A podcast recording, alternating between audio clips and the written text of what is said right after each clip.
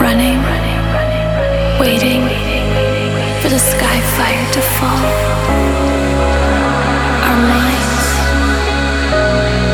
and our cries share the pain, for we